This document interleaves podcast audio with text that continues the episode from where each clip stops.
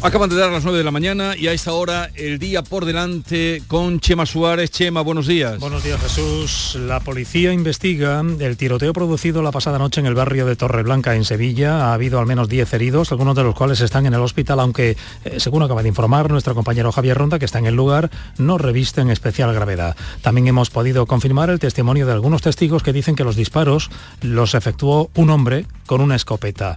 El Centro de Investigaciones Sociológicas publica hoy el barómetro de septiembre. Es el primero con estimación de voto después de las elecciones del 23 de julio. Además llega en pleno debate político y público sobre una eventual ley de amnistía y solo una semana antes del debate de investidura del candidato del PP a la presidencia del gobierno de Feijó.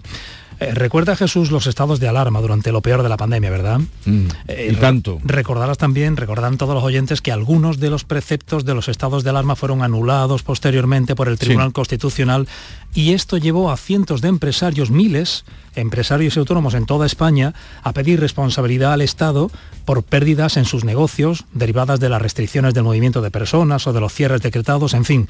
Todo esto se presentó ante el Tribunal Supremo y hoy, el Tribunal Supremo hoy comienza a tratar esos recursos. Hay más de 7.000, entre los primeros que se van a tratar y que van a servir para fijar jurisprudencia, está el que presentó un hotel andaluz, el Alhambra Palace, que está en Granada. Sí. Así que estaremos atentos también a lo que vaya dirimiendo el Tribunal Supremo, la sala de lo contencioso administrativo. Y hoy, ya se ha dicho, pero no está mal insistir porque nos acompañará durante todo el día este titular, hoy es el Día Mundial del Alzheimer, una enfermedad neurodegenerativa que afecta a casi un millón de personas en España. Cada año se diagnostican 40.000 nuevos casos. Las familias de personas afectadas por Alzheimer piden más atención a las autoridades públicas y sobre todo que no se la espera para las ayudas a domicilio.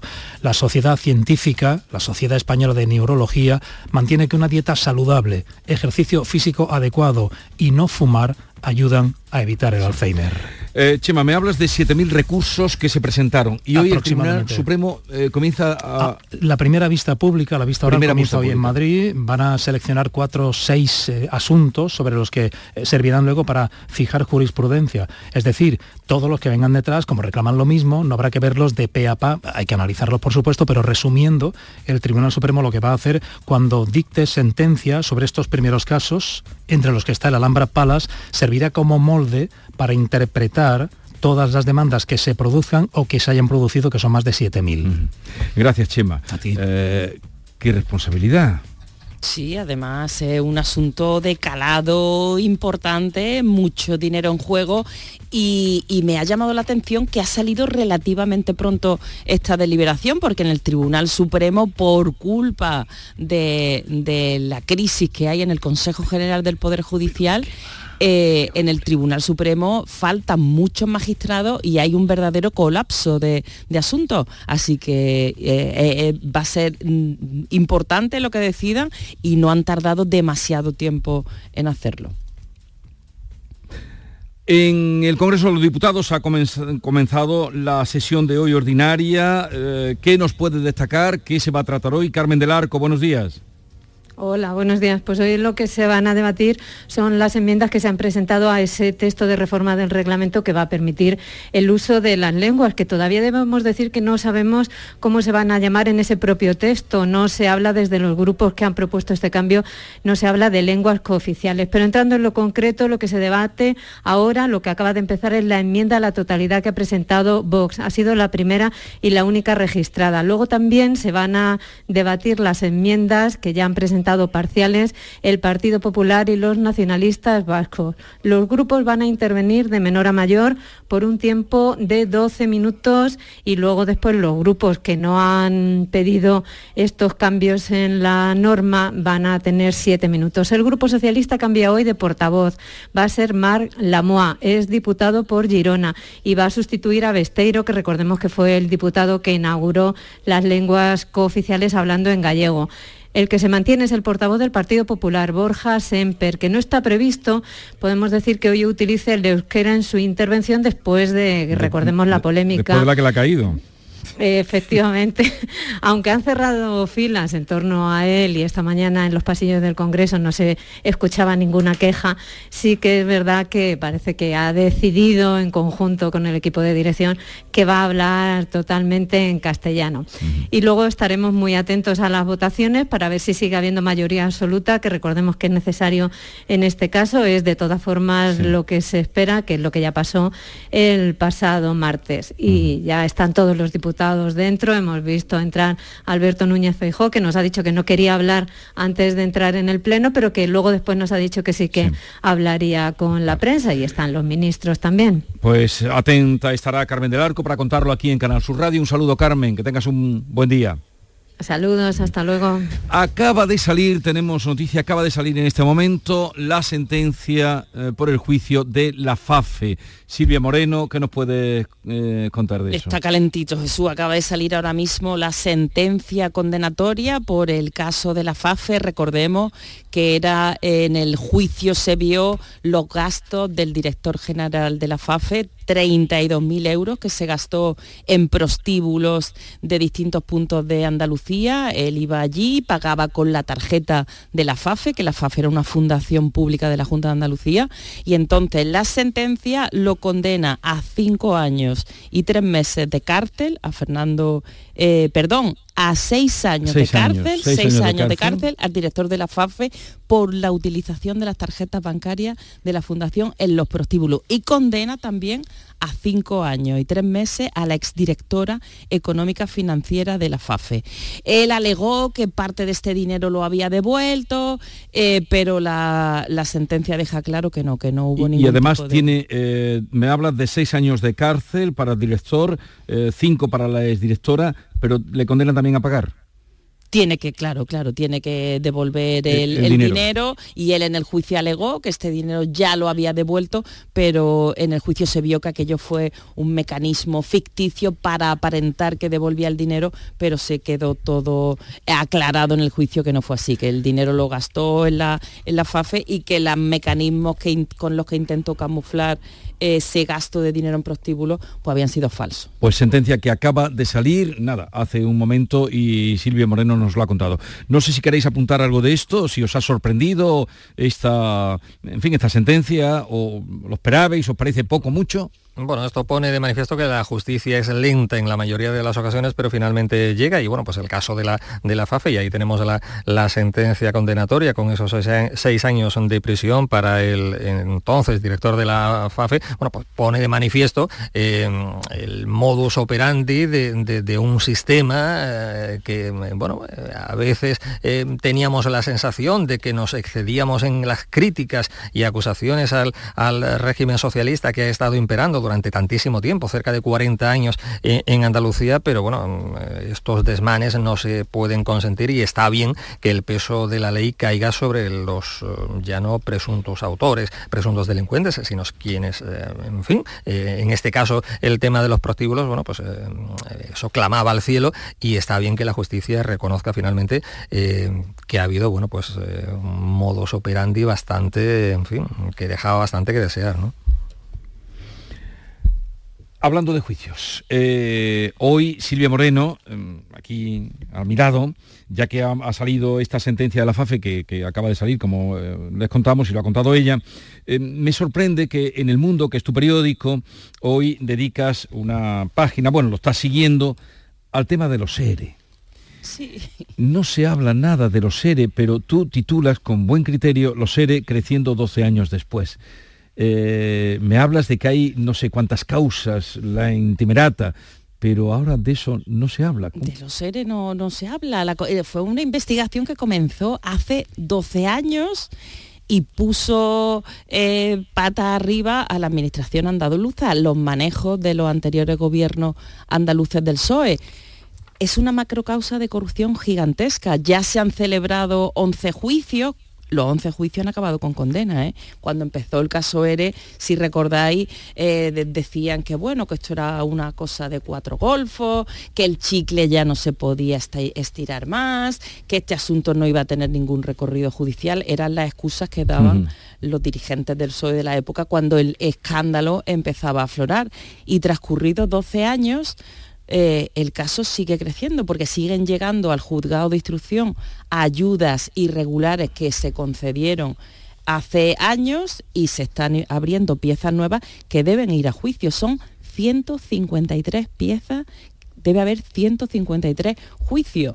Y de lo conocido hasta ahora, todas han terminado en condena, a pesar de la excusa, a pesar de que eh, se intentaba minusvalorar el caso y decir que esto no iba a tener ningún recorrido. Pero tú cuentas, lo que me pregunto ahora, os pregunto a los tres, es... Eh, está transcurriendo ahora, ahora tú estás yendo ahora, tú estás yendo allí a seguir el juicio. Dices que la macrocausa hablas tú de la macrocausa que acumula 153 piezas esto, eh, en juicios, ¿cuántos pueden ser? Son 150, 153. 153. Cada causa tiene que juzgarse de manera eh, separada y son 153 piezas con sus 153 juicios. Hmm. Esto va a tener, pero ahora mismo de esto, ah, como tú me dices, no se, está hablando. No se está hablando. No se está hablando. se da casi por amortizado el caso, pero los tribunales siguen eh, con, el, con la causa, siguen celebrando juicios. Ahora mismo hay dos que se están celebrando y es muy interesante los argumentos que se ponen sobre la mesa y todas las pruebas de, este saqueo de fondos mm. públicos monumental fueron 679 millones de euros, los que se repartieron de manera ilegal durante una década. Es que a eso voy, de ese botín mm, de 679 euros nada más y nada menos, parece ser, y si no Silvia eh, que me corrija, que solo se han podido recuperar 23 millones o algo así, o sea, una cantidad ínfima para todo el dinero que se ha dilapidado, dinero de todos los andaluces, no, no lo olvidemos, que es un pequeño eh, gran detalle, y bueno, decía Jesús que ahora no se habla del tema, pero es que en los inicios de este monumental escándalo, monumental escándalo, no se hablaba tampoco mucho, algunos medios daban más importancia a otros casos eh, políticos. Estuvo en, en el candelero. sí, pero a lo mejor el caso Bárcenas ocupaba más esto, todo, sería comparable, pero digo que eh, está ocurriendo un juicio que, esto movió eh, vamos, decir, movió todo el sistema eh, andaluz de, gobierno y, y ahora pues está jugándose y no, no se le echa cuenta, o se le echa poca cuentas, ¿no? Sí, sí, mirar hoy lo, los, lo que salgan los informativos y ya veréis. No, olvidemos en el que se vieron implicados dos presidentes de la Junta, Manuel, Manuel Chávez y José Antonio Griñán, eh, que eso, bueno, fue un, como todos conocemos, un auténtico terremoto eh, en el PSOE andaluz y, claro, eh, pero insisto, qué poca importancia parece que le hemos dado a nivel nacional y especialmente a algunos medios de comunicación. No, lo que pasa es que el juicio principal de los seres fue el primero que se celebró en se resultaron condenados 15 exaltos cargos y ahí es donde han sido condenados Manuel Chávez, José Antonio Griñán. Ese juicio, los consejeros, Magdalena Álvarez, Gaspar Zarría, eh, otros mm. altos cargos de escalafones más, más bajos, ese juicio ya cuenta con sentencia firme del Tribunal Supremo y ya hay exaltos cargos que están en prisión cumpliendo sus mm. condenas. Precisamente en uno de estos juicios que se está celebrando ahora eh, se ha contactado con la prisión del Puerto 3, donde está el exconsejero Fernández, consejero de empleo, y Agustín Que es ex viceconsejero de empleo que están en prisión cumpliendo su condena por el juicio principal, pero también se le está reclamando en los que se están celebrando ahora. Mm. Sí, leyendo una información de, también el Diario del Mundo, en este caso firma eh, Chema Rodríguez, dice que el gran escollo a la hora de recuperar el dinero de, en fin, que se ha dilapidado en los seres eh, sería una maniobra que hicieron en su día los abogados de la Junta en la etapa de, de Susana Díaz ese sería el, principal escollo para, para, recuperar todo ese montante. Eh, era al hilo de la noticia que nos saltaba eh, hace un momento. Bueno, voy a saludar a Diego Barceló, es responsable de estudios de CEPIME, eh, la Confederación de Pequeñas y Medianas Empresas, porque el otro día publicaba un estudio, esta esta organización, donde hablaba de que siete de cada diez pequeñas y medianas empresas, siete de cada diez pequeñas y medianas empresas tenían dificultades para encontrar los empleados que están buscando. Esto en el país con más paro, según los datos, de la Unión Europea. Diego Barceló, buenos días. ¿Qué tal? Buenos días. Usted es responsable de este estudio. Eh, en fin, ¿qué interpretación hace? Supongo que si usted es el responsable, pues esto es lo que se han encontrado, que siete de cada diez pequeñas y medianas empresas tienen dificultades para encontrar trabajadores. Sí, eh, son, son dos cosas. Por un lado está el informe y por otro lado está, eh, hemos hecho una encuesta que hacemos habitualmente, que es el, barómetro, donde se refleja el dato que estás mencionando, sí que es correcto, el 71% de, de las pequeñas y medianas empresas tienen dificultades para encontrar. Ahora, la pregunta es ¿por qué? Y nosotros encontramos seis causas, de las cuales mm, eh, yo creo que una de las más gráficas es la, el tema demográfico y social. miremos el siguiente ejemplo. Eh, la población joven de 16 a 24 años en los últimos 20 años se ha reducido un 10%, es decir, hay menos jóvenes, eso es un problema demográfico. Pero resulta que hace 20 años la mitad de los jóvenes trabajaba o buscaba empleo. En cambio ahora eso es solo un poco más de una tercera parte. Entonces, hay menos jóvenes, pero además de los que hay, una menor proporción quiere trabajar. Entonces, solo esos dos efectos implican que en los últimos 20 años el mercado laboral español perdió 760.000 jóvenes, es decir, eh, eh, eh, eso equivale a una pérdida media de 38.000 cada año. Por lo tanto, solo con ese dato nos damos cuenta que encontrar algunos perfiles es extremadamente difícil. Pero con esto, ¿qué quiere usted decirme? ¿Que los jóvenes mm, están en otra cosa antes que buscar trabajo? A ver, son varias cosas. Por un lado, es, eh, es verdad que los años de estudio se prolongan, hay una mayor disponibilidad de becas. A veces es una cuestión de, las familias que prefieren que, los hijos simplemente estudien. Y, además también se ha, generalizado la idea de que los jóvenes tienen que trabajar o estudiar, digamos, como si estuviera prohibido hacer las dos cosas. Ahora, todas esas cosas tomadas individualmente uno podrá considerarlas que son positivas sin embargo todas juntas generan un problema en el mercado de trabajo A ver, eh, ¿qué profesiones, ya que usted me está hablando y conoce el estudio, qué profesiones son las que eh, no se encuentran trabajadores? La verdad que el problema es generalizado, pero si tuviéramos que mencionar cuatro actividades en particular, eh, están las vinculadas con el sector de informática y comunicaciones, en actividades profesionales, en el transporte también y en finanzas y seguros. Esas son los, las cuatro actividades donde el problema es, más agudo, pero, pero incluso, digamos, también en la hostelería, el pequeño comercio, son ejemplos típicos con otro perfil. Y, menciono estos dos eh, sectores porque nos llegan a nosotros muchísimas anécdotas que, coinciden en un punto, que cuando buscan personal, tanto en la hostelería como en el pequeño comercio, aparecen candidatos, pero que normalmente ponen dos condiciones. Una es cobrar en B para no perder la ayuda que están cobrando. Y la segunda condición es trabajar mediodía, porque como tienen una ayuda, no necesitan trabajar todo el día. Entonces, estas son ayudas que están eh, otorgadas bajo la condición precisamente de formarse o de buscar empleo. Por lo tanto, un punto que es crucial eh, es que, estas condiciones efectivamente se cumplan porque la perjudicada, como digo, es, es, la, la pequeña empresa, bueno, además de ser un tema moralmente cuestionable, por supuesto.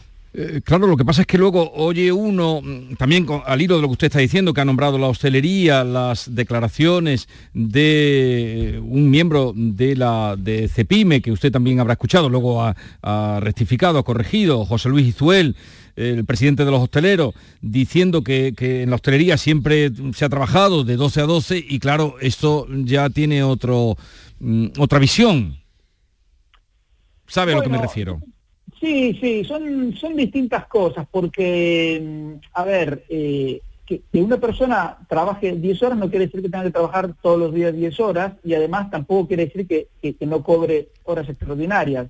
Además, eh, una cosa es trabajar 10 horas el fin de semana, otra cosa evidentemente todos los días eso es, insostenible. Quiero decir, eh, conozco las palabras, conozco cómo se han interpretado, ahora la, la realidad de la hostelería es muy diversa, Mm, porque muchas veces son trabajos simplemente de un par de días por semana, entonces los horarios son distintos. Bueno, es, es un tema un poco más complejo de lo que parece a primera vista. Bueno, Diego Barceló, responsable de estudios de CEPIME, gracias por estar con nosotros, un saludo y buenos días desde Andalucía. Muy bien, gracias a ustedes. A ver, no sé si habéis escuchado las palabras de José Luis Izuel, Eh, Os voy a poner las dos, las que dijo y las que lo que luego dijo, porque hay que ser honestos. Es el presidente de los hosteleros que defendía que en la hostelería siempre se había trabajado pues de 12 a 12, lo que tantas veces hemos escuchado a los hosteleros y donde en los bares donde abrevamos. Yo considero que un camarero le diga que trabaja 10 horas, pues en fin, no sé si es grave, ¿no? ¿Qué, qué, más da que trabaje 10 horas? Pues luego que se las compensen, que se las paguen, que le den más vacaciones, que parece como que es grave. En este país trabajar, eh, trabajar eh, en temporada alta, que es cuando hay que aprovechar, parece que esté denostado. Siempre digo, joder, fíjate si es malo trabajar, que hasta pagan, ¿no? Pero bueno, la población joven no se incorpora a trabajar. Las condiciones de, de trabajar ya ni te cuento. O sea, es que estamos viéndolo en todos los sitios el teletrabajo, los millennials, la población Z, eh, o sea, y, no te cuento, trabajar a turno partido, trabajar el sábado, el domingo, los festivos, las horas que hacen 10 horas, joder, qué, qué, qué, qué dolor, si, si, si, toda la vida hemos hecho toda la vida en hostelería media jornada, de 12 a 12, ese es más o menos toda la vida. Esto lió una, ¿no lo habías oído, Silvia? No, la verdad que no lo había oído. ¿No lo habéis oído vosotros? No lo había oído. Sí, me parece tremendo, vamos. Pero Sí, debemos, este verano, sí. debemos ser honestos porque José Luis Izuel eh, también ayer salió diciendo esto, claro, cuando se ha dado cuenta de lo que ha dicho.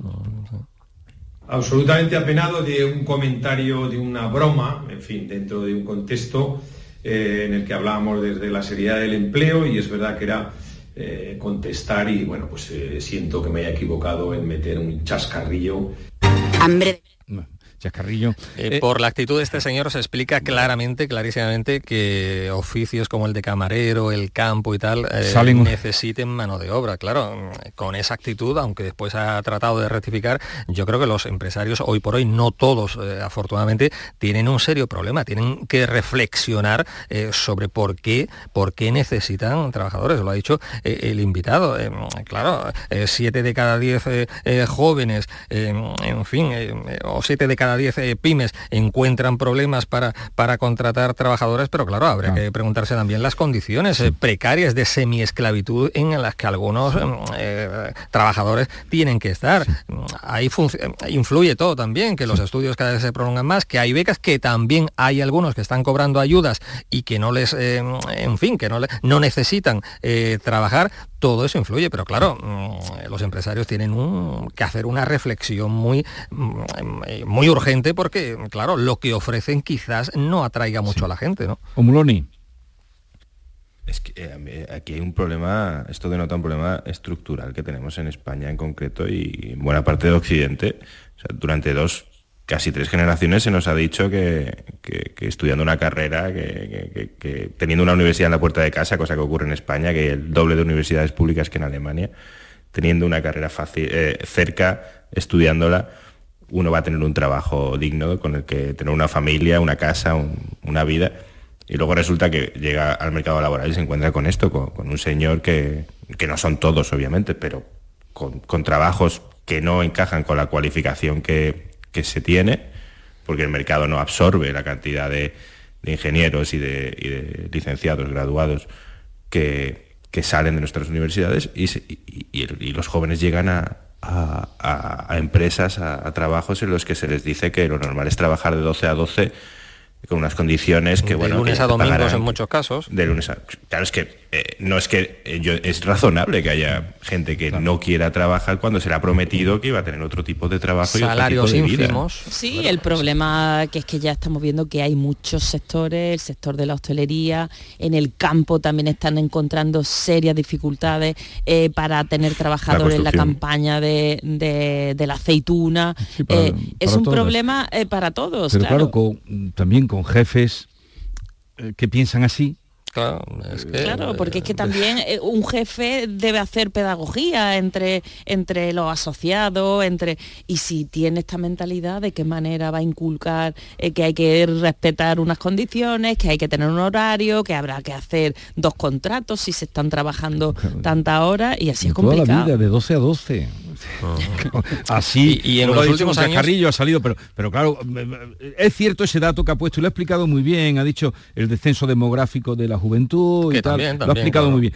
Pero claro, mm, esto los espanta. Y que en los últimos años nos hemos concienciado un poco más de que hay que vivir eh, y sobre todo a raíz de la, de la pandemia del COVID nos hemos dado cuenta de que también hay una cosa importante que los fines de semana generalmente están para, eh, para descansar eh, y que hombre, que no todo es trabajo, que, que nuestros antepasados tenían una capacidad de sacrificio, de esfuerzo que hoy en día, no sé si para bien o para mal, no existen muchos jóvenes y yo lo entiendo. Lo que pasa que me apena mucho que tengamos un 28% de desempleo juvenil hoy por hoy en España y me apena mucho que nuestros jóvenes se tengan que marchar a, Irlanda, en fin, a otros muchos países donde sí encuentran un porvenir laboral que hoy por hoy aquí se les niega en nuestro país. Esa es la gran pena de... Tiene muchas aristas, porque se tienen que muchos se van a trabajar también a trabajo mm, que aquí rechazarían. Sí, también, pero a lo mejor están mejor pagados. Claro, claro. Eh, un momentito, 9.25 minutos de la mañana, seguimos. Hambre de librerías, de bibliotecas, de devorar novelas y cómics. Hambre de bailar y ver bailar. Alimentarnos de teatro, de ópera, de zarzuela, de conciertos, de museos y exposiciones. Hambre de aplaudir. Hambre de renacer, de revivir, de reencontrarnos. Cantar, leer, escuchar, mirar, vivir. Emocionar, ta boca llena. Hambre de cultura. Ministerio de Cultura y Deporte. Gobierno de España. La vida es como un libro y cada capítulo es una nueva oportunidad de empezar de cero y vivir algo que nunca hubieras imaginado. Sea cual sea tu próximo capítulo, lo importante es que lo hagas realidad. Porque dentro de una vida hay muchas vidas y en Cofidis llevamos 30 años ayudándote a vivirlas todas. Entra en cofidis.es y cuenta con nosotros. Únete a la revolución solar con Social Energy. Ahorra ya con tus instalaciones premium con batería, con descuentos desde 900 y hasta 4.450 euros y no pagues hasta noviembre. Disfruta de tu instalación llave en mano con primeras marcas. Pide tu cita al 955 44 11 11 o socialenergy.es y aprovecha las subvenciones disponibles. La revolución solar es Social Energy. Cofidis.es puedes solicitar financiación 100% online y sin cambiar de banco. O llámanos al 900 84 12 15. Cofidis, cuenta con nosotros. Canal Sur Radio. GESOL informa. Ya están disponibles las nuevas subvenciones del Plan Ecovivienda con ayudas de hasta el 80% para la instalación de paneles solares de autoconsumo en viviendas particulares. Aprovechate y déjalo todo en manos de GESOL, empresa con más de 4.000 instalaciones fotovoltaicas realizadas. Envía tu solicitud antes de que se acaben los fondos en disfrutatuenergia.com. Plaza de Toros de Sevilla. Empresa Bajés. Tres carteles de lujo te esperan en San Miguel. Las mejores ganaderías y los mejores toreros de la temporada vuelven a la maestranza. Hermanos García Jiménez, Victoriano del Río, Garci Grande, Morante, Roca Rey, Manzanares, Pablo Aguado, Castella, Talavante, Daniel Luque y la histórica despedida de los ruedos de El Juli. Adelántate y hazte con tu entrada en lamaestranza.es. Y recuerda, San Miguel es la gran cita del final de la temporada taurina en Sevilla. Tienes que estar. Patrocinado por Caja Rural del Sur. Reales Seguros presenta... Charlie y la fábrica de chocolate, el musical. Hazte ya con tu billete dorado y comienza a hacer realidad tus sueños. En Fides, Palacio de Congresos y Exposiciones de Sevilla del 6 al 8 de octubre. Descubre el plan más delicioso de la temporada. Hazte ya con tu billete dorado en charlielafabricadechocolate.es. Yo, hogar de todos los peces. Cada ola que baña la costa andaluza de frescura, variedad y riqueza con más sabiduría que cualquier especie, conozco la calidad y su receta. Disfrutemos de una pesca y un consumo responsables, porque nuestros mares laten y saben. Saben a cultura y saben de calidad. Saben a frescura y saben de sostenibilidad. Saben a sur y saben de encuentro. Andalucía, mares que saben. Fondo Europeo Marítimo y de Pesca, Junta de Andalucía. Los fines de semana nos despertamos en los mejores rincones de Andalucía para que conozcas su historia, su cultura, sus curiosidades, sus leyendas. Te invitamos a conocer una Andalucía llena de talento, hermosa, fascinante y única. Andalucía nuestra. Los sábados y domingos desde las 7 de la mañana en Canal Sur Radio con Inmaculada González. Canal Sur Radio. Somos más Andalucía. Nos queda muy poquito tiempo, pero antes de terminar, como tenemos muchos oyentes de, nivel y de calidad, me acaba de escribir, no diré el nombre, no diré el nombre, eh, que estaba escuchando a este señor, bueno, lo que estábamos comentando de la CEPIME, la falta de empleo, lo de 12 horas de toda la vida. un profesional de la... En fin, un empresario de la hostelería, y me dice, es cierto, es una barbaridad lo que este señor ha dicho, se refiere a Izuel, ¿no? Pero no es menos cierto, tomen buena nota, que diría el otro, tomen buena nota, que todos nos hemos beneficiado de una hostelería tirada de precio en la que no se le daba valor al señor que tenemos detrás del mostrador. Eh, la última, que ya nos vamos, sin importar si el señor que nos atiende hace una hora que terminó su jornada laboral. Está bien traído, ¿no? Sí. Mm, muy bien, muy bien. Muy bien Está bien traído traída la reflexión, ¿no? Es que es cierto, Vale. es que Totalmente. Y dicho lo cual, eh, la próxima nos la tomaremos el próximo día, no sin antes recordar la noticia que, que nos adelantaba Silvia Moreno en el transcurso de la tertulia. No sé si había salido por algún otro lado, pero nos contaba al filo de las nueve. Eh, Sí, recuérdalo, la- por favor. La, la primicia de la sentencia condenatoria de la audiencia de Sevilla ha condenado a seis años de cárcel al exdirector de la FAFE, eh, Fernando Villén, por la utilización de las tarjetas bancarias públicas de una fundación de la Junta de Andalucía en prostíbulos. Fueron más de 32.000 euros los que se gastó en diferentes clubes de alterne. ¿Cuántos años han pasado? No te acuerdas de eso, ¿no? De la hasta que se ha- hasta que ha salido esta Hasta sentencia y se ha jugado y todo eso. Ah, Esto hace, pues tengo que... Unos, tengo unos que cuantos repasar. años, unos cuantos años.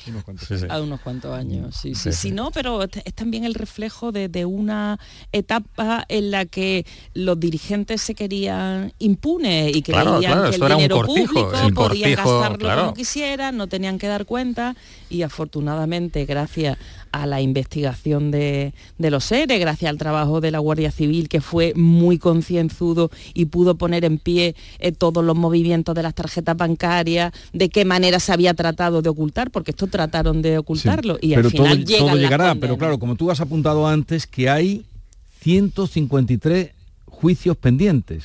De los 153 ya se han celebrado 11, 11, bueno, y ahora 11 mismo se están estamos en celebrando dos. 141. Una barbaridad, más Una 100, barbaridad, una barbaridad. Eh, bien, vamos a... Os voy a despedir, os voy a liberar, no me gusta la palabra despedir, eh, me gusta, eh, os libero para que tengáis un día eh, productivo y próspero y con tiempo también para el descanso. Antonio Muloni, un saludo. Un abrazo. Adiós. Antonio Suárez Candilejo. Buen día, buen día a todos. Y Silvia Moreno, hasta la próxima. Un placer. Adiós. 9.32 minutos de la mañana. Seguimos en la mañana de Andalucía aquí en Canal Sur Radio y vamos ahora a, a irnos a otros asuntos. Eh, creo que nuestra compañera Charo Jiménez. eh, Charo Jiménez, buenos Hoy- días. Hola, buenos días. ¿Y, ¿Qué dónde, tal? ¿Y dónde estás? En una en un sitio ¿no? maravilloso. Estoy en la Casa de la Ciencia en Sevilla, está Oh, junto al parque muy activa. y que ocupa el antiguo pabellón de Perú del año 29. Es un edificio maravilloso y que nos recuerda nuestro pasado en Hispanoamérica, nos recuerda muchas cosas y estoy con José María Montero. Director de Espacio Protegido, 25 años con Espacio Protegido. 25 años no son nada, ¿no, José María? Bueno, no son nada y son mucho. Quiero decir, en la, en la escala de la televisión, 20 años es una cosa... es- está cerca de la eternidad, pero al mismo tiempo se nos han pasado volando. Quiero decir que ha pasado muy rápido este tiempo, ¿no? Y además el medio ambiente ha tenido, bueno, ha ido adquiriendo cada vez más peso, ¿no? Y más importancia en la vida de los andaluces. Sí, porque, el, porque lo demandan los propios ciudadanos. Es decir, ya en la agenda diaria de información que manejamos los periodistas, raro es el día en que no haya un elemento que tiene que ver con el periodismo ambiental, cambio climático, incendios forestales, enfermedades emergentes, cuestiones relacionadas con la energía o con el agua. Entonces ha ido ganando peso porque ha ido ganando necesidad. Es decir, antes era una rareza, hace 25 años, hoy es una necesidad. Eh, José María, ¿con qué se queda? ¿Con qué recuerdo se queda de todo este tiempo? Fíjate, ayer los compañeros de televisión me preguntaban lo mismo y hay dos recuerdos que son muy diferentes, pero que para mí tienen la misma intensidad emocional. Uno es que hemos recorrido todos los rincones de Andalucía, es decir, no hay un solo espacio natural andaluz que no hayamos recorrido, y son muchos, porque este territorio es muy grande. Y otro es que, es que nos salimos de nuestras fronteras contar cómo es Andalucía, pero desde lejos. Y me explico, nos fuimos con científicos andaluces que trabajan en los cinco continentes, eh, acumulando conocimientos para resolver problemas ambientales que tenemos aquí. Y entonces nos fuimos a Kazajistán, a Tasmania, a Argentina. Entonces pusimos las cámaras de la televisión pública andaluza en sitios remotísimos para explicar cosas que ocurren en casa. Y eso fue también un, recuerdo muy bonito de, la historia del programa. ¿Cómo camina ahora Espacio Protegido? ¿Cuál es el futuro? Porque las cosas han cambiado, el cambio climático está aquí, tenemos que adaptarnos a nuevas situaciones, no sé, eh, no, cada vez llueve menos, es una realidad ¿no? lo que estamos viviendo. Nosotros seguimos haciendo un periodismo de proximidad, el que hemos hecho siempre, y un periodismo que no es de catástrofe, es un periodismo de soluciones, ¿eh? porque se trata de alimentar la esperanza. Los problemas ya los conocemos, nosotros ayudamos a interpretarlos, a tener conciencia de ellos, pero sobre todo ayudamos a ver que hay salidas para esos problemas, que en muchas de esas salidas nosotros como ciudadanos podemos participar, cuál es nuestro grado de responsabilidad, cuál es el grado de responsabilidad de las administraciones, de las empresas. Entonces eh, nos queda mucho por hacer y todo siempre en esa dirección de la esperanza y de las soluciones, porque se puede solucionar. José María Montero, muchísimas gracias. déjame, lo vamos a dejar. Déjame que lo salude. déjame que lo salude. Ah, que saludarlo. Claro, quiero saludarlo. Eh, quiero saludar. José María Montero, felicidades. Muchísimas gracias, compañero. Oye, eh, lo que tú llevas diciendo eh, es lo que dice el secretario de, general de la ONU, que ya has oído lo que ha dicho, ¿no? Estamos, la humanidad, abierto a las puertas del infierno del infierno, sí. Vamos caminando en una dirección eh, peligrosa, pero todavía hay posibilidades de cambiar de rumbo y hay motivos para la esperanza y hay soluciones y, lo que falta en muchos casos es voluntad, que es la herramienta más barata y menos sofisticada que existe. Pues ahí está nuestro compañero del que estamos muy orgullosos porque fue eh, de las primeras voces que empezaron a hablar del medio ambiente. Lo venía haciendo ya incluso antes de que tuviera este programa Espacio Protegido, pero un programa que además ha, seguido, eh, han seguido los andaluces. Enhorabuena, felicidades. Muchísimas gracias, Jesús. Eh, Charo, Charito. ¿Qué? Adiós, disfruta de del día. sí, lo voy a disfrutar. Mira, qué balcones más maravillosos de madera. Además, mira, entrando en la Casa de la Ciencia a la derecha, hay una mariposa gigante que nos recuerda que esto tiene que ver con la naturaleza, con el medio ambiente. Te dejamos porque vamos a entrar, va a comenzar el acto. Eh, ya está. Aprovecho para recomendar eh, cuando vengan por Sevilla o paseen frente al Parque de María Luisa, visitar la Casa de la Ciencia que está siempre abierta, siempre tienen actividades, siempre tienen cosas y además es un edificio precioso, que tiene sentido, eh, como se hacían los edificios antes, Maite.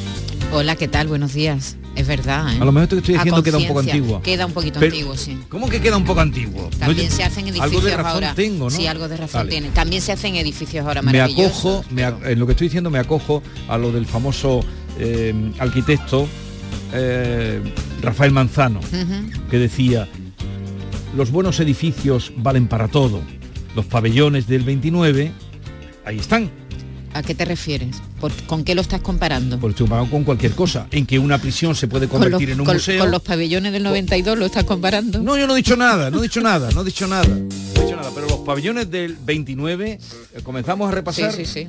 Casino de la Exposición, pabellón de Portugal, que todo el mundo conoce, la pagoda que está allí. Sí, sí, eh, la embajada, el, consulado de Portugal. El pabellón de Argentina, cómo está, donde está eh, ahora la escuela de danza.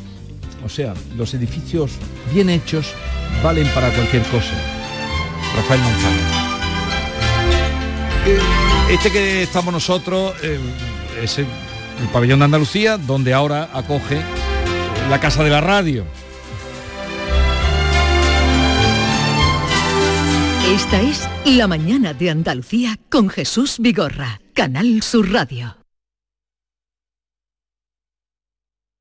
Con la Agenda España Digital 2026 todos somos protagonistas de la transformación digital de nuestro país. Da igual si eres Edu, Judith o Aurelio, si tienes 20 u 80 años, da igual tu origen, si eres de campo o ciudad. Bienvenida a España Digital, aquí y ahora, Gobierno de España.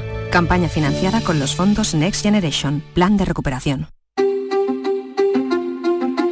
Hay infinitos motivos para venir a Andalucía, pero hay uno que siempre hace volver. Tomás y Pablo, y Susana, y Rocío. Porque ellos, ellas, todos y todas las profesionales que cada día dan lo mejor con una sonrisa, son la luz de Andalucía. Vienen por Andalucía.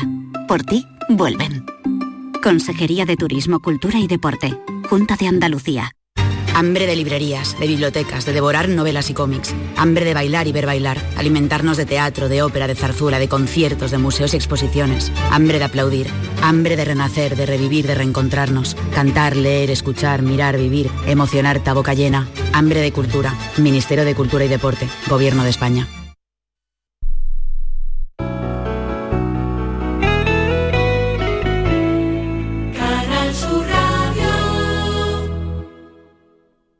Los frigoríficos del ahorro, los frigoríficos Nevir, selección de frío o congelador, motor inverter para bajo consumo, enfriamiento rápido, silenciosos. Sí, sí, frigoríficos Nevir, en blanco o inox, puertas reversibles. Ya lo hemos dicho, somos los frigoríficos del ahorro. Nevir, en las mejores tiendas. Tienes una cita con la diversión y la cultura en Los Molares. El 7 y 8 de octubre visita la Feria de la Seda a los pies de su castillo. Trasládate a la época medieval con un evento que te sorprenderá con talleres, mercado de la época, paseos en burros y dromedarios y mucho más. Organiza Ayuntamiento de Los Molares y con la colaboración de ProDetour, Diputación de Sevilla. Damas y caballeros, Dumbo el musical llega a Lago. Un espectáculo familiar que rompe barreras, donde la música, la diversión y la inclusividad serán los grandes protagonistas. Participa ya en el sorteo de plazas VIP y podrás llevarte un viaje con tu familia a París. Más información en lago.es. Este es Xiaolin, especialista de cine en artes marciales. O lo que es lo mismo, especialista en repartir. Todo el día así. Sí, reparte mucho. Pero nada comparado con lo que reparte el Rasca Millonario de la ONCE, que reparte más de 20 millones de euros en premios. Y eso es mucho repartir.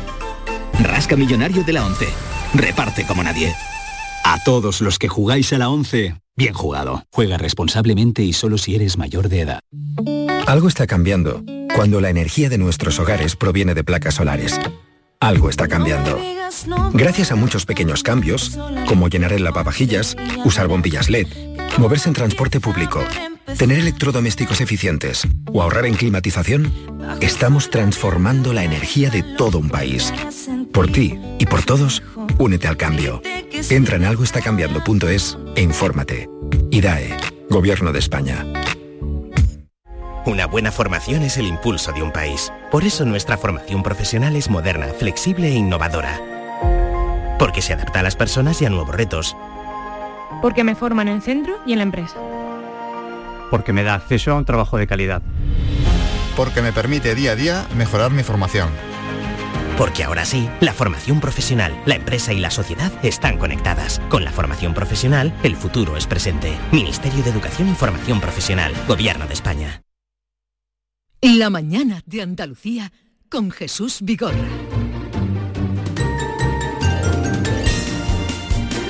Ya hemos saludado a Maite Chacón. Eh, David Hidalgo, ¿tú querías decir algo? Sí, bueno, estabas hablando de la Expo del 29, que los edificios permanecían, y te iba a preguntar eh, que Vea, del, del 92 tú no también ocasión, del tú no 92 pierdas ocasión. permanecen también edificios entre ellos este micrófono en el que estoy hablando está en un edificio del Pero ya 92 lo he dicho de los pocos que queda en pie pero que se está cayendo de trozo y no nos cambien de sitio. Un día se va a caer este edificio y nos va a coger a todos dentro. Pero que porque ya- está viejísimo no tiene ventanas Pero no ya, tenemos ya- luz. pero vamos que, que este que este Cambiarnos. edificio que este edificio fue de la Expo ya lo he dicho yo, ¿no? Sí, pero yo estoy diciendo que está que no es un sitio para que los periodistas trabajemos. Y eso llevamos años diciéndolo, pero bueno. estamos de protesta y de Y- y- y- reivindicaciones. mira, yo hay días que no sé si es de día o de noche. Salgo de trabajar, digo, uy, que hay, es Hay de día, está no, lloviendo. todos los días no sabemos si es de día Porque o de no noche. tenemos- no Sí, tenemos que- ventana. que- Aquí sí hay ventana, ¿eh? Que, que ni sé cuándo es de noche. ¿Cómo era aquello? Que ni sé cuándo es de día ni cuándo las noches son. El poema de. de- No me mires a mí, cada vez que se, se olvida de algo me mira a mí como si yo fuera su disco duro. Dios mío poema de del conde. Arnaldo. ¿Tú te crees que no me lo sé de ¿Tú te memoria. crees que Maite es una enciclopedia? ¿Cómo no conoces ese poema? Lo conozco, pero no me lo sé de memoria. Yo Si se venía en todos los memoria. libros de bachiller. Lo sé, lo sé. Que ni sé, el cautivo creo que se llama o algo Por así. cierto, Vigorra, mírame, ¿no me ves más delgado? Estoy súper contento. Ayer jugué al pádel y perdí dos kilos. Y eh, por primera vez en la vida he bajado de 90. Pero tú sabes que eso lo recuperas bebiendo agua. No, pero no bebí. Digo, no bebé para no coger Pero kilos. tú vienes aquí a hablar de ti. o- No, pero tú a veces me preguntas, ¿cómo estás, querido? Digo, pues no. Pero, pero que te pesarán mucho los huesos, ¿no? Porque yo no te veo. Yo, muy... para la altura que tengo, debería pesar 80, pero llevo 20 años pesando 94 y, y he bajado de 90 a aplaudirme, decirme algo bonito, hombre, que estoy Venga, ole, contento. sigue así. Qué guapo. Inés. Adelante, tú puedes. Oye, son menos cuarto Vamos a hablar de cómo ayer lo dábamos casi al final del programa, como la Sociedad de la Nieve, título de la última película de Bayona, va a ser la elegida, no, es ya la elegida para que represente a España en la categoría de mejor película internacional. Ahora tiene Ojalá y que tenga elegir la- suerte. ahora la tiene que elegir Hollywood, ¿eh? Es decir, que hay un proceso antes Sí. eh, para que quede entre las cinco entre las cinco. Es la quinta película. Es la que presenta España. Es la que presenta España, pero luego hay una criba y Hollywood decide que cinco películas optan a mejor película internacional. Puede que no esté. De hecho, eh, no es la primera vez, hace 16 años Nos ha ocurrido. que fue con el orfanato. Sí. Él, él mismo, eh, fue la que propuso España, pero no llegó a ser nominada. Y mm, es la quinta película de J. Bayona que tiene una carrera, eso sí, eso en- ahí tiene ventaja porque tiene una carrera en Estados Unidos. Spielberg lo eligió para dirigir Es conocido. Jurassic World, El Reino Bueno, debe Caído, ser conocido, en el año no sabemos. 2018. Hombre, que tiene relación con, con la industria estadounidense. Ha dirigido varios capítulos de Penny Dreadful, de la serie, dos capítulos también del Señor de los Anillos, Los Anillos del Poder, que es una Qué buena, precuela del. Señor, pero, pero la precuela, yo esa no la he visto, la precuela Pues- del Señor de pues los que Anillos. está muy bien. Sí, ¿no? Basada en las obras de, de Tolkien. Netflix todavía no ha dado a conocer la fecha de estreno de la Sociedad de, de la Nieve, pero se espera que llegue a finales de este año, de 2023. Quizás, no se sabe, a lo mejor lo hacen coincidir con el aniversario de la tragedia, que fue el 13 de octubre. Antes de que se estrene en Netflix, eh, se va, va a pasar por salas. Jesús, no cumpliendo los plazos que siempre se dan, primero los seis meses en sala, luego no, sino como es una producción de Netflix, va a pasar un tiempo en salas y luego directamente a la plataforma. ¿Sabes que hay una noticia que me he acordado esta mañana? La dio el año pasado eh, Bayona en el Festival de Cine de Sevilla. Estaba trabajando en una adaptación de, eh, al cine de A Sangre y Fuego, de Chávez Nogales de los relatos, del el libro de relatos de Chávez Nogales, con un guion de Tano, de, de Tano Díaz Llanes. Pero está, sigue Eh, en ello. No sé, porque ha pasado, imagínate, este año eh, ha estado rodando y, y esta película, La Sociedad de la Nieve, ha tardado 10 años en, en ponerla en pie, ¿eh? en buscar financiación. Es una película muy cara, con muchos efectos especiales y ha tardado mucho. Pero bueno, que está ahí esa idea de adaptar al cine ese, ese relato que dicen que es uno de los mejores que, que hay sobre la Guerra Civil Española de Manuel Chávez Nogales, A Sangre y Fuego, que es un libro que tiene, no sé si cinco Pero o seis en eso relatos. también estaba empeñadísimo eh, Fernando León de Aranoa, con- tuvo muchísimas relaciones con, con los hijos de, bueno, con los hijos, la hija que quedaba y el, el nieto, eh, cuando hicimos aquí la jornada sobre Chávez Nogales, estuvo aquí toda la jornada, estuvo siguiéndolo y estaba en eso, luego a lo mejor no cuajado, pero Pues, hay- Fernando León estaba También, estaba ¿no? en Pues eso. al parecer el guion ya está y es de Tano Díaz Llanes. Lo que, lo que parece mentira es que se tarde, se haya tardado tanto porque mira que eh, son historias completamente llevables a- al cine, ¿no? Y que calan, ¿no? Pero una película es que cuesta mucho poner en pie. Mucho. Bueno, a sangre y fuego es difícil, ¿eh? porque no es un relato continuo, No, no, son varios son relatos. varios, son Bueno, varios pero hay muchas películas Pero- con varios pero- relatos. Sí, pero sería qué sacar de eso, ¿no? Eh, Zarzuela, eh, el Palacio de la Zarzuela, o sea, la familia real distribuye las primeras fotos de la princesa en plena instrucción militar. Más guapa.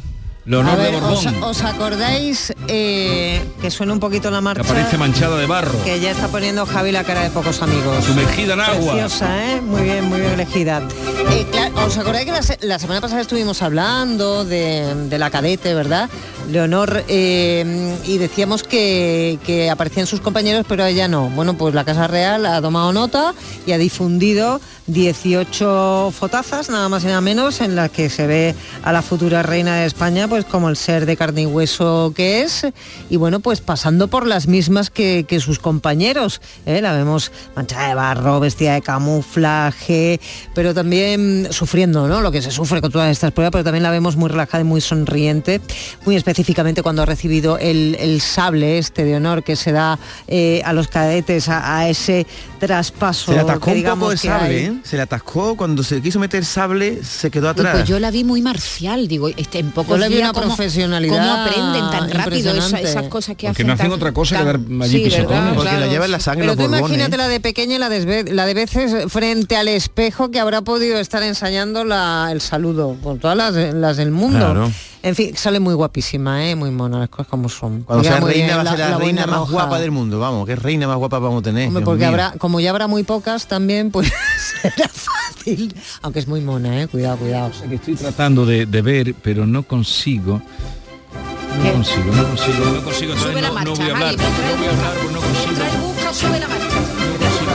Cadenita de plata que lleva colgada No, la, la estoy, princesa. estoy- tiene un nombre, ¿cómo se llama? Qué poco sabemos de tema militar. Pregúntale a Ronda. Llamamos Ekel. ¿Cómo, cómo se llama Ekel? Si tuviera, ¿cómo se llama? Donde llevan el nombre aquí. La tirilla, esto es una barbaridad que estoy diciendo. Eh, La tirilla. Esa de colorines que llevan. sí, sí, lo llevan en el bolsillo, pero tiene un nombre, eh, tiene un nombre. Sí, tirilla, eh, tirilla, tirilla ¿Tirilla se llama? Tiene un ¿Sí? nombre donde llevan el nombre aquí puesto. Pero no estoy viéndolo, pero no consigo ver Da igual, qué cómo se, da igual cómo se llama. Tú quieres saber lo que pone, ¿no? Exacto. Pone te amo mamá. Como los legionarios. Amor de madre. Echo de menos tu buche. Ay, señor. Eh, el padre, ayer hablábamos de Rosa Peral, eh, que mm, están haciendo una serie sobre ella y está habiendo además eh, controversias en lo que se estrenado, vamos, cuenta que ya se en la serie, lo que se dice, lo que dice la abogada. ¿Tú crees que esto pega, Javi? Sí, sí pega. De Por- verdad, nosotros respetamos mucho tu, tu selección musical y, no- y ahora nos hemos callado para que tú pongas tu música. No, pero defiendo- vamos, di papá. Defiendo a Javi De porque me ha dado digo, mucha ¿eh? pena. Vamos a hablar del padre. Es que me ha dado mucha pena. Oh, ese hombre de barrio que es respetado por su por sus vecinos y de pronto le dicen su, tu hija es una asesina. Es que ha hablado en la televisión Francisco Peral, ¿eh? el padre de la presunta asesina. Las y televisiones están que no paran con este tema. no para, ¿no? eh, eh, presunta asesina. No, bueno, presunta. Bueno, está no, está condenada, condenada. y más que condenada. El, es que no- presun- el presunto ya quítaselo, pero vamos. que no tengo Netflix, yo no he visto la serie, dejarme a mí. No, cariño, No, pero, pero, que tiene que ver los periódicos, no la serie. Asesina. A ver, pero es que periodista. él ha roto a llorar, me ha dado mucha pena porque el hombre no tiene culpa de que la hija haya matado a nadie. es el padre. La gente le dice asesino su- eh, tu, hija y él insiste en que es inocente. Dice si al- alguien ha visto el juicio, dice el padre, verá que no hay ninguna prueba contra ella, solo sospechas. Y sobre la serie En Cuerpo en Llamas, que protagoniza Úrsula Corberó, dice que a su hija en parte la beneficia, pero en parte la perjudica porque tiene dos hijas de 11 y 13 años. Y se queja de la diferencia de trato, lo dijimos aquí ayer, entre su hija, la pelo y señales que dan de la vida de su hija, y ninguna de su amante Albert López. Y dicen que van a presentar un recurso de revisión de condena. Pobrecito, me ha dado pena al hombre. El hombre, Hombre, ¿qué culpa tiene? tienen que ir a por toda su, su familia, su padre, que va a ser. Eh, mi tú te ves que te vas por la calle y te dice, "Eh, tu hija es una asesina, y tú dices, pero yo soy debe un ser hombre terrible, honorable. Debe ser terrible. No lo puede decir con esa ligereza que tú lo dices, porque eso para un padre y una madre es terrible. Es que y yo- nunca será un criminal, ni nunca será un monstruo, ni nunca será un asesino. Yo siempre he pensado que los padres de, la- de las víctimas lo pasan fatal, pero los, el los padre, padres de los madre. victimarios Tiene que, bueno, es horrible. ¿eh? Ese, ese pobre Daniel eh, Rodolfo Sancho, que su propio hijo dice he sido yo y explica cómo ha cortado a trocitos a otra persona y él, sigue defendi- y él sigue defendiendo la inocencia de su hijo. Imagínate o sea que va Rodolfo una carnicería. Le dice, ponme un trozo de esa carne. Le dice a alguien, eh, por Dios. eso- David, Vamos a ver, David, va a venir verdad, aquí a ¿eh? pedir ca- un trozo eres- de carne cuando tu estás- hijo va repartiendo estás- carne por ahí de otro. Tú Hombre, estás muy deslenguado y No, pero- ¿Qué te has Qué tomado esta bruto. mañana? Oye, ¿Qué has el hijo- desayunado? el hijo descuartizado a un señor. Está tomando las pastillas de, del John Julius. Pero es verdad que ha descuartizado el hijo a un ¿Estáis señor. ¿o tomando no? las mismas pastillas? Pero eso no, No, unos polvos él ha contado eso, pero tú no puedes entrar con esa comparación. Es una metáfora muy desafortunada. Bueno, pero la música muy bien traída, ¿eh? en cualquier caso, el amor de padre. Entiendo lo que has traído de, nada. de Yo no- amor de padre y amor de madre, pero Yo no hombre, creo- lo de la carnicería no está No, bien te traído. digo que, que te imagines que Rodolfo Sancho... que no vale, no repitas. Compra está su muy carne mal traída, está muy mal traída la cosa. Eh, una exposición trae a Madrid los más, las más de 50 obras. Oh, Monet, Monet. Monet, Oh. Monet. A ver qué música ha elegido, Javi. Monet. Mussorgsky, pero... Esto- Mussorgsky, sí. Un Debussy le hubiera, le hubiera venido mejor. Está un bien, está bien. Cuadros de un una exposición, está bien elegida. Sansen. Todos, todos. Te vamos a, a a- a- fiscalizar todas las Tú ves en la músicas tele que un pongan. documental de un museo y te ponen esta, esta música. Sí. Bueno, son Bueno, En la, en la BBC, ¿no? la BBC. ¿Eh no es? Es la primera eh, retrospectiva que se mm, pone de Monet en ¿Dó- Madrid. ¿Dónde la ¿eh? están poniendo? En, en centro centro, no sé ¿Cómo lo que centro, centro? Se ¿Qué llama es así. centro, centro? Centro centro, una sala que se llama centro centro. No tengo ni idea, nunca lo había es- oído. Pero, pero ¿qué es centro-centro? Pues una sala que hay en Madrid. Pero la gente que nos esté escuchando Pero en y el quiera Thyssen, ir... en el Thyssen ya se han hecho, ya se ha Uy, hecho más de una exposición centrada Sí, eh, específicamente. en- Pero eh, eh, esta retrospectiva además es muy curiosa porque son obras que Monet, eh, diremos, nunca vendió, nunca cedió, las conservaba él, eran como sus obras más personales. Niños pequeñitos. No, desde, pe- desde que los primeros dibujos de pequeño hasta, hasta que ya empezó a pintar nenúfares de mayor, pues eh, todo ese recorrido eh, tiene la exposición. tiene que ser preciosa. Sí, sí, es muy bonita. Y son su- desde las primeras obras, dibujos que realizó desde que, de que tenía 12 años hasta las últimas, ya te digo, de los nenúfares que son tan famosos en, en Monet. ¿Y va a ser Y- itinerante esta No, no, exposición? no, ¿No, no, no, va a venir a Andalucía? Centro Centro Ay, está en Plaza de las Cibeles. En Plaza, de Cibeles, Bueno, en se Plaza de. Cibeles. Bueno, ahora van a 60 poner más aves. Son Mm. 60 pinturas los que componen Ah, esta pues hay- hay muestra. que ir a verla. ¿Hasta cuándo están está? no lo sé. Y están además... Muy eh, mal, Te que falta un poquito de documentación. Oye, una bronquita para Maite. He venido corriendo esta mañana. Maite, es- ¿Cómo soy? Maite verdad, no, le voy a decir nada, que, va- un que está muy apurada. Me la llevo muy yo toda la bronca y aquí... No, no, está, No, está no, en, el, en el museo, el centro está en Cibeles, con lo que ya tienen ahí una referencia Sí. y, y- y conviene, ya lo diremos. Es ya, muy pequeñito el centro hay, de Madrid. sí. Hay muchos días, ya lo diremos hasta cuándo está esa exposición, pero Monet en Monet, Monet, en Monet. Monet es Tú Monet. sabes, los nenúfares, que una vez estaba, bueno, no os cuento la anécdota otro Me día. encanta eh, esa es- anécdota. La sabes, ¿no? Sí, ¿Y me era? encanta esa anécdota. Era Rubén Darío, ¿no? No, pero no era él, el que era Rubén Darío y el que y otro más. Villa Espesa. Villa Espesa, entonces le dice.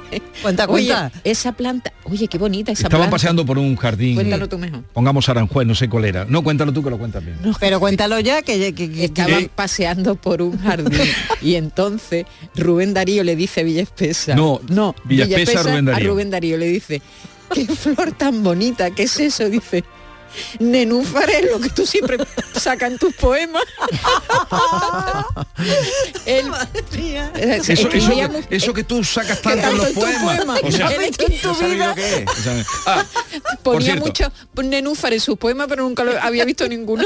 eh, en este, en este programa se habla con propiedad. Y aunque os habéis reído de tirilla, que yo he dicho que no era, he dicho lo que lleva en la tirilla. No ¿Y sé, he dicho, un nombre, hay un nombre específico para eso. Se llama la galleta. ¿La galleta? La La galleta, la galleta que te voy a La dar. galleta. ¿Tiene galleta María? La galleta, me lo acaba de decir mi, mi amigo. Oye, ver, no sé, que- es que te tengo puesto, mi amigo Juan Ramón es, ¿no? Amigo Juan Ramón, claro. Van a dar la hora y tengo que contarte lo de las bragas. Venga, bien. Gracias, Juan ¿Y Ramón. La qué? galleta. ¿Y de lo mío qué? Es que yo tengo, yo tengo mucho interés en que tú me preguntes por ese quieres que te pregunte? Un señor que ha sido condenado a onu- 19 meses Pero de dime, cárcel. ¿qué quieres que te pregunte? Pregúntame. ¿Qué quieres que te pregunte? No, pregúntame. No, ¿qué quieres que te pregunte? Dímelo. Quiero que me Estos son los pregunte hermanos que, que por qué han condenado a un hombre por entrar en una casa. Vale, ¿por, por qué han condenado a un hombre por entrar en una casa? Pues mira, Mírala, Jesús. Han condenado a un hombre eh, a 19 meses de cárcel y 12.000 euros por entrar en su ex casa porque estaba ya separado, ha allanado su casa con la llave que tenía antigua que la mujer no la había cambiado. Y aquí ha entrado a la casa de su ex a oler sus bragas. Esto ya el juez lo ha condenado. ¿De El- dónde has sacado esto? Hombre, de la audiencia de Alicante. Esto es una noticia del día, digo, Ra, que te la traigo yo. de gorra, por favor. Él quería oler las bragas de su mujer y entró con la llave antigua. Lo que Vale. pasa es que también colocó una grabadora para escuchar sus conversaciones, una amiga la vio, el caso es que él eh, se ha declarado culpable y dice, ¿usted qué quería entrar? Y dice, no, solo quería oler su braga. Y yo lo entiendo al hombre que, que tuviera un poquito de melancolía, porque tú te puedes separar de tu mujer, pero Y eso lo ha dicho el de hombre. pronto le entra una nostalgia y voy a coger la llave y voy Y a eso lo, eso lo ha Pero, dicho él. Y se ha condenado por eso. Pero, cosa, pero yo fue al cajón de la mesita de noche o a la ropa sucia. No dan detalles si estaban en el bombo de la ropa sucia o estaban con Arcanfo en el cajón, pero la.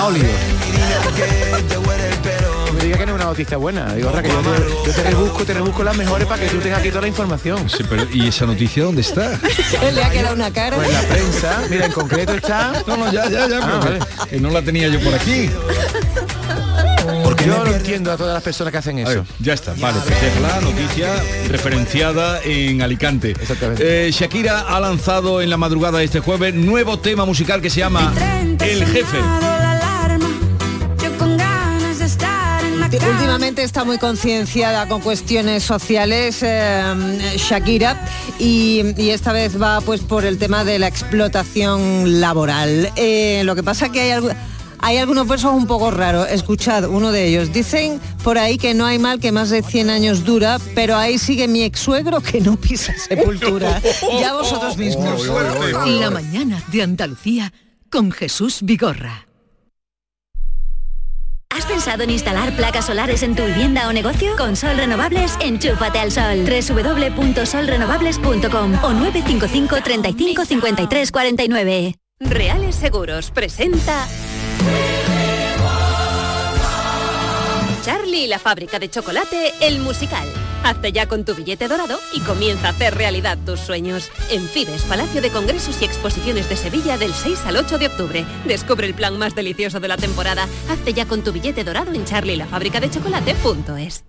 Cinco océanos, lo mejor en congelados en Sevilla. Pescados, mariscos, carnes, verduras, hasta el 26 de septiembre, filete de pez espada a 9,90 el kilo. Variedad, calidad y servicio al mejor precio. Filete de pez espada a 9,90 el kilo. Cinco océanos. Lo mejor en congelados en Sevilla. ¿No conoces todavía Canal Sur Podcast? Descubre nuestra nueva plataforma digital de contenidos especializados. Exclusivos, de producción propia. Como Crónica Negra, un recorrido por los asuntos judiciales que más interesan a la sociedad y los sucesos y acontecimientos más oscuros de nuestra historia. Con Javier Ronda. Canal Sur Podcast. La tuya.